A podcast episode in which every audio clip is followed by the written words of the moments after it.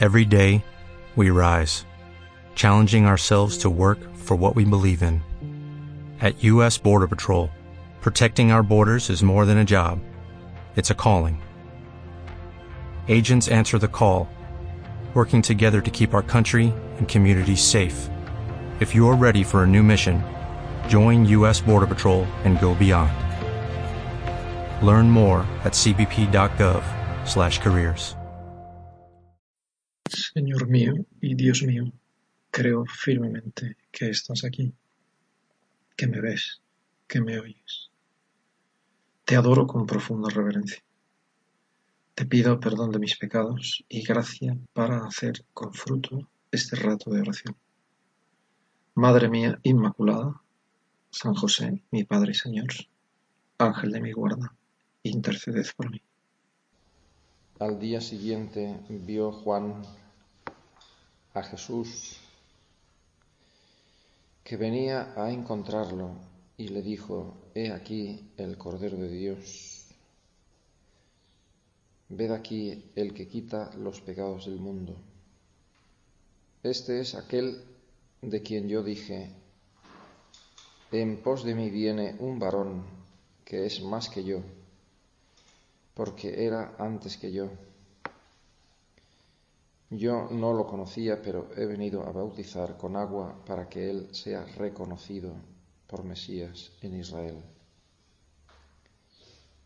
Y dio Juan este testimonio, yo he visto al Espíritu Santo descender del cielo en forma de paloma y reposar sobre él.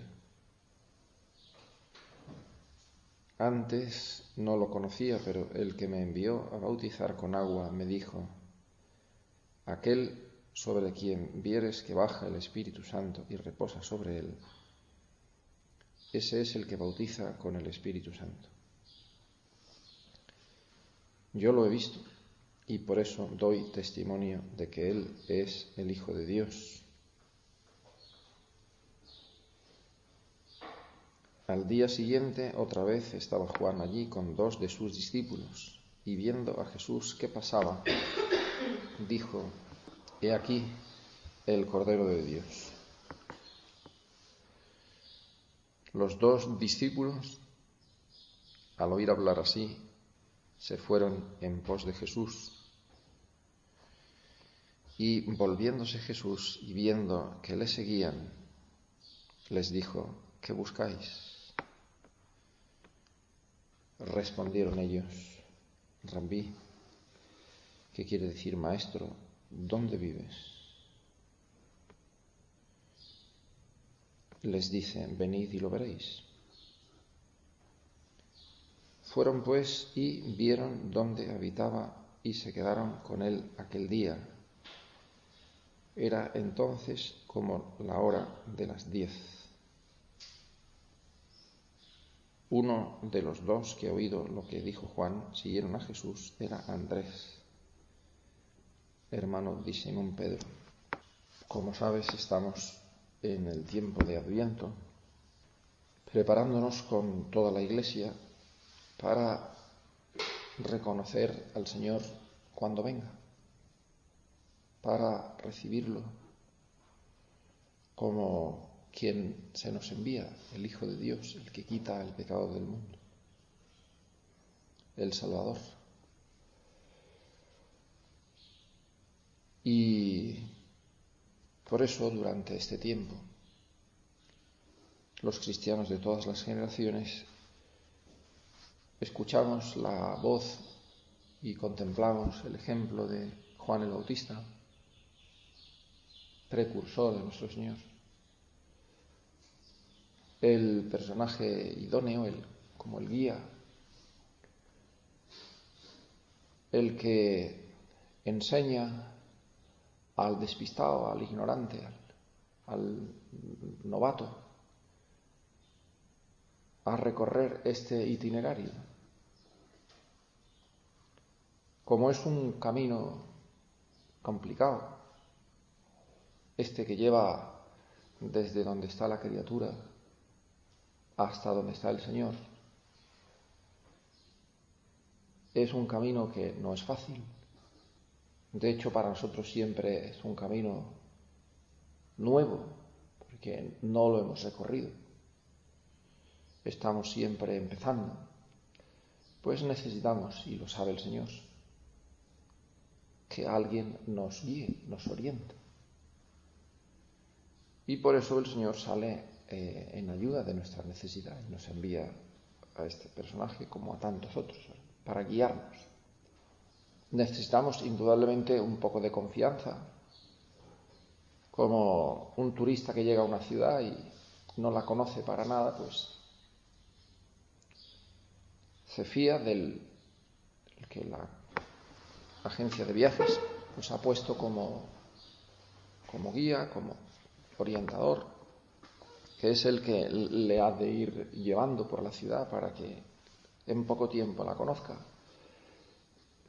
y disfrute de los lugares más atractivos y más interesantes de esa ciudad que le resulta nueva al que acaba de llegar, no al guía.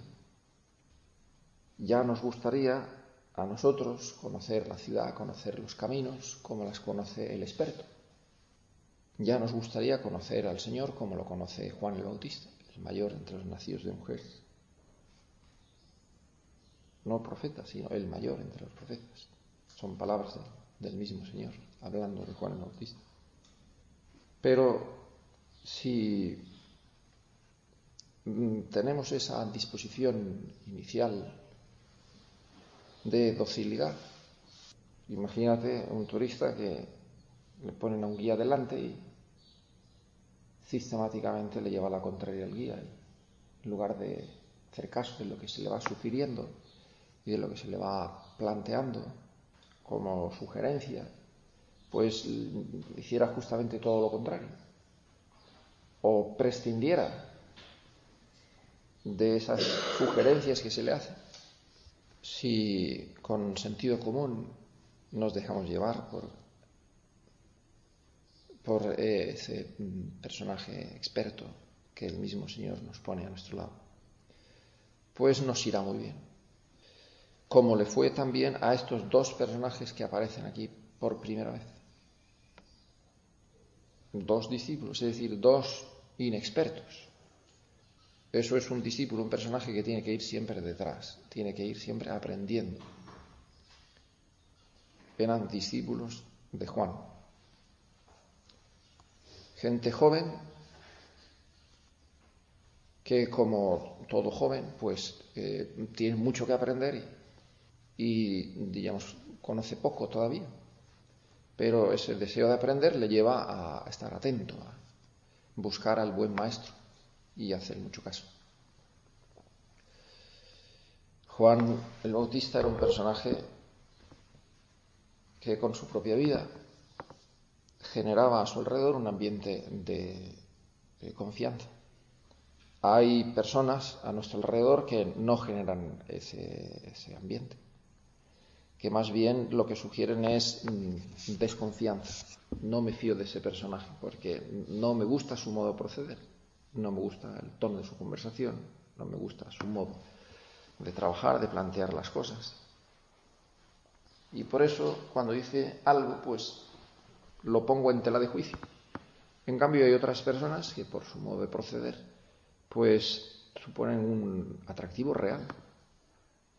Dios nos ha dado esa especie de olfato, de sexto sentido, que nos hace, en el fondo de nuestra conciencia, detectar, con riesgo de equivocarnos, pero ese riesgo procuramos de alguna manera conjurarlo estando verdaderamente atentos. ¿no? Nos ha dado ese sexto sentido que nos orienta. En todo lo que no sabemos, en todo lo que tenemos que aprender, en todo lo que tenemos que recorrer por unos caminos que no hemos recorrido y que son desconocidos para mí y probablemente complicados, pues el deseo que tengo de recorrer ese camino y acertar plenamente me lleva a mm, procurar no confundirme a la hora de buscar al guía oportuno estos dos discípulos se habían acercado a Juan el Bautista. Se podían haber acercado a Herodes, pongamos por caso. Se podían haber acercado a, un príncipe de los sacerdotes. Se podían haber acercado, porque eran todos gente mayor, se habían acercado a Juan el Bautista. hombre que por su vida sobria, eh, ejemplar, eh, atraía ese eh, buen sentido de estos dos chicos jóvenes.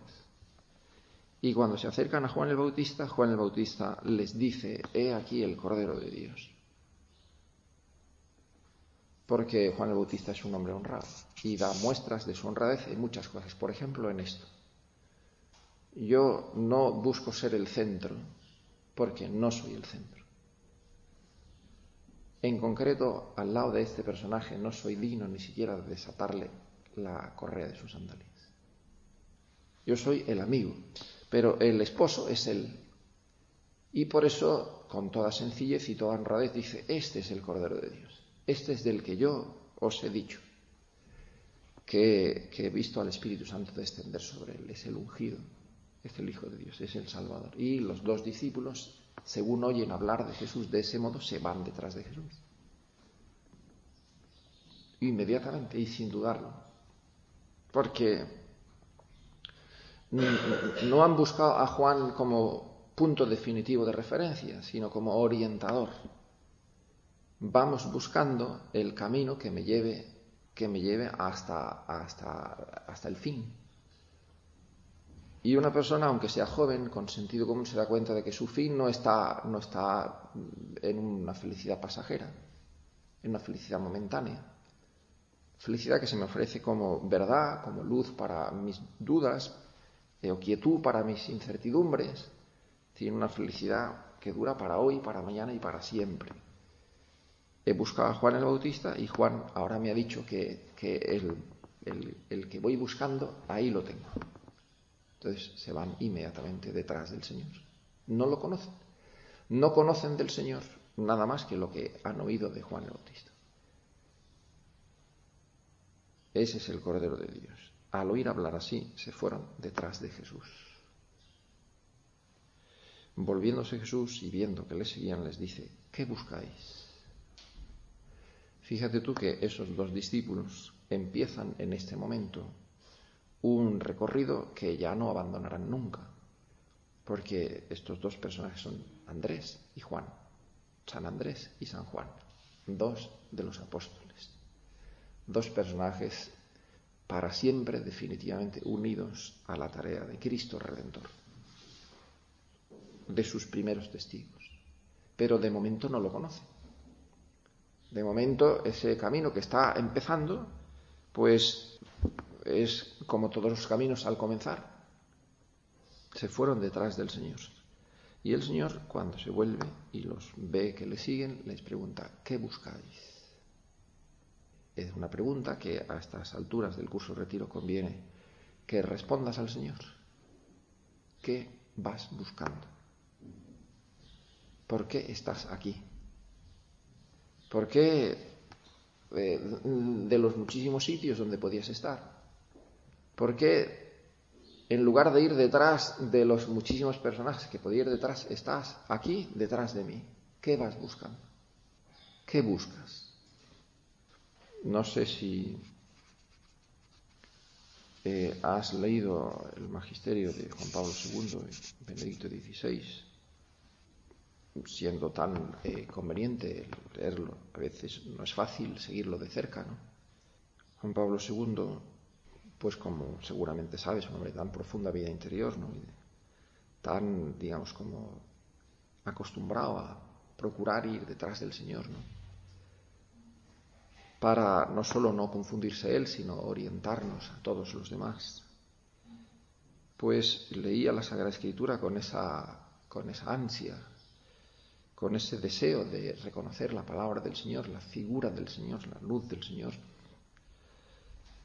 Y esta pregunta le recordaba una pregunta inicial que hace el Señor a Adán cuando Adán se ha perdido, se ha despistado definitivamente porque ha roto la amistad con Dios, ha desobedecido y se ha convertido pues en, un hombre mortal, se ha convertido en un hombre desarreglado, desestructurado porque se ha roto la armonía esa armonía perfecta que había en la creación recién salida de las manos de Dios ha sido, ha sido trastornada profundamente por el pecado.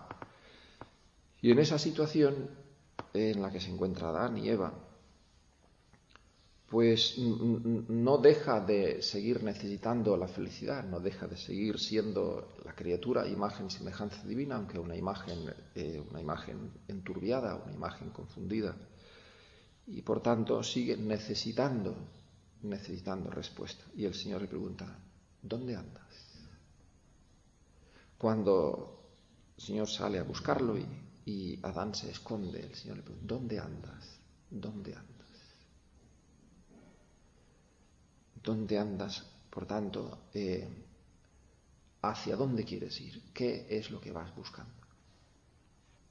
No sé si tienes claro en estos momentos dónde andas y qué vas buscando. Pero indudablemente, si cualquier momento, cualquier circunstancia de la vida es un momento idóneo y apto para detenerse y recapacitar, voy por donde tengo que ir? ¿Estoy en el camino eh, hacia la meta o mi, camino es un surco del azar? Como decía el poeta, no son caminos los surcos del azar. Una cosa es ir de un sitio hacia un destino y otra cosa es ir dando tumbos. Eso es ir a la deriva, es ir como un náufrago, perdido. No puede estar igualmente satisfecho el corazón de un náufrago y de un hombre que camina a la deriva que el hombre caminante que cada paso que da le acerca a la meta. ¿Tú dónde andas? ¿Qué vas buscando? A veces con los jaleos del camino, las circunstancias que rodean el caminar le hacen a uno despistarse y, y, olvidar que me he puesto en camino para llegar a una meta, que lo mío no es moverme por moverme como un bólido que camina por el espacio sideral sin sentido y sin dirección. Que no me da lo mismo llegar a un sitio que a otro, porque no me da lo mismo la felicidad que la amargura, no me da lo mismo eh, la luz que las sombras, no me da lo mismo la paz en el alma que la intranquilidad, no me da lo mismo, por tanto, no voy a cualquier sitio. Pero a pesar de todo, a veces esa tarea fundamental, que es la de eh, preguntarme y responderme dónde vas, dónde estás y dónde vas.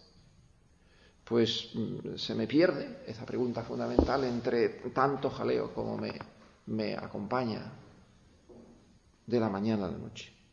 Pero eso sí, cualquier momento es bueno para, para detenerse, ver si voy por el camino oportuno, desde luego este momento en el que te encuentras, haciendo tu curso de retiro en pleno adviento, muy cerca ya de la fiesta solemne del nacimiento del Señor. Es un buen momento para escuchar de labios del Señor esta pregunta, ¿qué buscas? ¿Qué buscas? ¿Qué diferencia hay entre la vida, por tanto la actividad, el modo de levantarse cada mañana de quien de verdad va buscando? Y va buscando, dice la escritura, como el ciervo las aguas, con la boca reseca, porque va sediento Voy buscando, le decía el Señor al profeta, el profeta Elías, eh, ¿qué buscas, Elías? El Señor, eh, tengo ansia de Dios. Me consumo sediento por esa necesidad de encontrarme con Dios. Voy buscando encontrarme con Él de frente. Qué diferente es el, el levantarse por la mañana del hombre que va sediento por encontrar el objeto de sus afanes del que se levanta, diríamos, con la desesperanza y la tristeza de que piensa que ya nada le atrae. Y la vida no le ofrece el encanto ni, el atractivo de levantarse un rato antes, digamos, porque se me queda corto el día. Me da lo mismo levantarme antes que después, me da lo mismo levantarme que no levantarme. ¿Tú qué buscas? Buscas. Quizá es lo primero que hay que responderle al Señor. Señor, no sé ni siquiera si tengo muchas ganas de buscar. Quizá es lo primero que tengo que pedirte, Señor. Llevo, le contestó aquel paralítico, llevo muchos años, muchos años aquí sobre la camilla porque, porque mi vida, pues quizá un tiempo ya muy lejano, ansió el movimiento, poderme valer por mí mismo, poder caminar hacia un lugar, pero me he levantado tantas mañanas paralítico que ha llegado el momento en que ya ni cuento los días, aquí estoy. Quizá eso es lo primero ¿verdad? que necesito, Señor. Me gustaría tener deseos de tener deseos.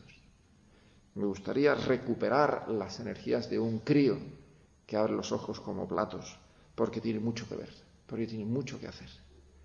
No se para porque, porque mientras haya luz en el día, todavía hay cosas que, que puedo hacer. ¿Qué buscas?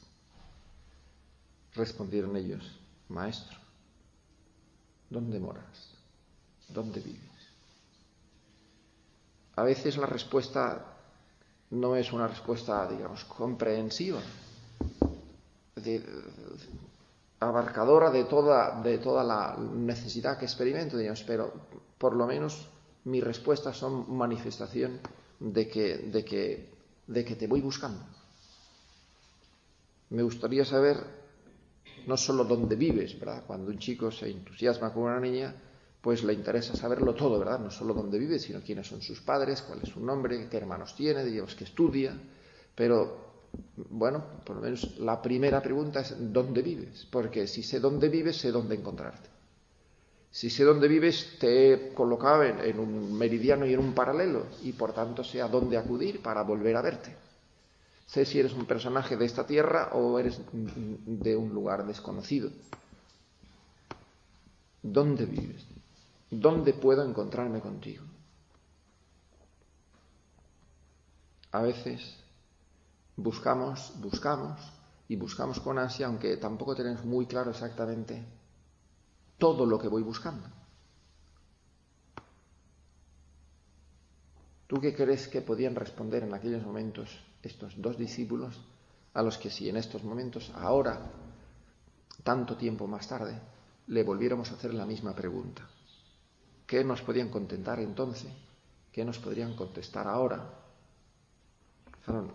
No se puede contar lo mismo de la película cuando la película está en sus primeros fotogramas que cuando ya uno lleva mucho tiempo recorriendo caminos junto al Señor cuando se le ha llegado a conocer profundamente, porque el Señor ha dicho, os he dado a conocer todo lo que recibí de mi Padre. O sea que no solo sabes dónde vivo, sino que sabes, sabes tantas cosas que lo sabes todo, porque el que me ve a mí ve al Padre. ¿Qué buscáis? Maestro, ¿dónde moras? Pues venid y lo veréis. ¿Tú quieres eh, conocerme, quieres saber quién es mi familia, a qué me dedico, eh, cuál es mi ocupación, qué pienso de Dios, pues vente conmigo. Qué cosa más sencilla, ¿verdad? ¿Qué es lo que tiene que hacer el discípulo de Cristo? Pues ir detrás del Maestro. Ven, ¿tú quieres conocerme? Pues si quieres conocerme, ven detrás de mí. Ven detrás de mí. A veces estas cosas, como tan sencillas y tan evidentes, nos hacen caer en la cuenta de que el despiste es fundamental. Señor, eh, te voy buscando, pero a veces no voy detrás de ti. Te voy buscando, pero en algunas ocasiones me despisto tanto, tanto con lo que pasa por el camino que me voy detrás de otras cosas o de otras personas. Y como lo que voy buscando está donde está, me encuentro con que distrayéndome con otras cosas y con otras personas, pues pues no llego a tener dentro de mí lo que voy buscando. Fueron y vieron dónde habitaba y se quedaron con él todo aquel día. El encuentro, aunque sea el encuentro inicial con el Señor, se graba de tal manera en el alma que es imposible olvidarlo. Sorprendentemente, como seguramente lo has considerado tantas veces recogen los evangelios, es Juan el que está escribiendo este texto porque está escribiendo un acontecimiento clave en su, propia historia, en su propia vida. Recoge un detalle que no es frecuente en las Sagradas Escrituras, referir exactamente la hora en la que se estaba produciendo aquello. Quizá porque eso le daba sentido a, lo que dice inmediatamente, se quedaron toda la tarde con él, porque era comienzo de la tarde, era hora quasi decimo, al comienzo del atardecer, sobre las cuatro de la tarde. Y, echaron la tarde con el Señor. No solo echaron la tarde, echaron aquella tarde, pero aquella tarde fue, fue el comienzo de muchas otras tardes y muchas mañanas. Llegó un momento en el que tanto Andrés como Pedro, tanto Andrés como Juan, perdón, pues dejaron todas las cosas y se fueron definitivamente con él. Esta tarde fue la primera tarde y se fueron con el Señor y después volvieron a casa, como es lógico, ¿verdad? El primer encuentro, volvieron a casa y volvieron a casa contando, contando lo que habían visto y dónde habían estado, como, pues como sucede contigo y sucede con tus hijos, que llegan a casa y, cuentan, ¿no? Y os contaron. No solo ellos se habían convertido en, en personajes afortunados porque de pronto habían estado, habían estado detrás del Cordero de Dios que quita los pecados del mundo, sino que se habían convertido en discípulos, testigos eficaces del Señor. Que habían contado, eso es lo que tiene que hacer un cristiano a lo largo de su vida, contar lo que ha visto, con quién ha estado. Eso cuentan los primeros cristianos, los primeros apóstoles, cuando tienen que hacer su tarea apostólica, pues no tiene que hacer otra cosa más que contar lo que ha visto. Es lo que el Señor le dice, vosotros tenéis que ser testigos y contar por donde quiera que vayáis, por todos los caminos de la tierra, ir contando lo que habéis visto, lo que habéis hecho. Si habéis estado conmigo, habéis venido detrás de mí, habéis hablado conmigo, me habéis escuchado, el mundo lo que necesita es que le contéis eso. Y lo hacen con toda naturalidad. Llegan a casa y cuentan. Y eso que han contado es suficientemente eh, eficaz como para suscitar en los que están escuchando, por ejemplo, así lo cuenta San Juan, Andrés lo cuenta, y el primero, el primero al que le mete la inquietud en el alma es a su hermano Pedro, que ya está de alguna manera como atraído por conocer al Señor. Ya llegaría aquel momento. Vamos a aprovechar, con la gracia de Dios, este curso de retiro para, para irnos detrás del Señor y tratarlo. De momento tenemos la suerte de que no solo tenemos eh, desde las 4 de la tarde hasta el anochecer, como le sucedió a Juan y Andrés aquella primera tarde. Tenemos todo un fin de semana. Y después Dios dirá, si aprovechamos muy bien este fin de semana, cabe imaginar que, como sucedió en la vida de Juan y de Andrés y de tantos otros y de tantas otras, que se movieron, quizá por esa curiosidad inicial, diríamos, ¿será verdad lo que me está diciendo el guía, que es el, Cordero de Dios que quita los pecados del mundo? Y por tanto, el que quita las sombras de mi vida, el que quita las inquietudes de mi vida. Porque quita los pecados y los pecados es el objeto, digamos, el obstáculo fundamental de mi vida. Los quita, pues será verdad que me he encontrado con, con el Salvador. Será verdad que me he encontrado con el objeto de mi vida, ¿verdad? Vamos a pedirle a la Santísima Virgen que este el curso de retiro que comienzas, pues sea verdaderamente un encuentro, un encuentro, no sé si es el primero, pero un encuentro que te haga de verdad eh, conocer mucho mejor al Señor. Si le respondes sinceramente, ¿qué voy buscando, Señor? No sé muy bien lo que voy buscando, pero intuyo que te voy buscando a ti. Porque buscándote a ti voy buscando todo lo que necesito. Y no necesito nada más. Quien a, ti te tiene, pues tiene todo lo que necesita y todo lo demás le basta. Si efectivamente esa es la realidad, que le vamos buscando, pues el Señor no nos va a poner pegas. ¿Me vais buscando? Pues venid detrás de mí, os enteraréis. ¿Quieres recibir? Pues abre bien los brazos de Dios para que te pueda echar la medida, la medida de todo lo que quieras recibir de mí. Vamos a pedirse a la Santísima Virgen que aprovechemos este fin de semana, este curso de retiro, para llenarnos mucho del Señor para tener verdaderamente ansias, abrir bien los ojos, abrir bien el corazón, para que el Señor pueda volcar toda su santidad sobre cada uno de nosotros. Te doy gracias, Dios mío, por los buenos propósitos, afectos e inspiraciones que me has comunicado en esta meditación. Te pido ayuda para ponerlos por obra. Madre mía, Inmaculada, San José, mi Padre y Señor, Ángel de mi guarda, interceded por mí. O'Reilly Auto Parts puede ayudarte a encontrar un taller mecánico cerca de ti. Para más información, llama a tu tienda O'Reilly Auto Parts o visita oreillyauto.com.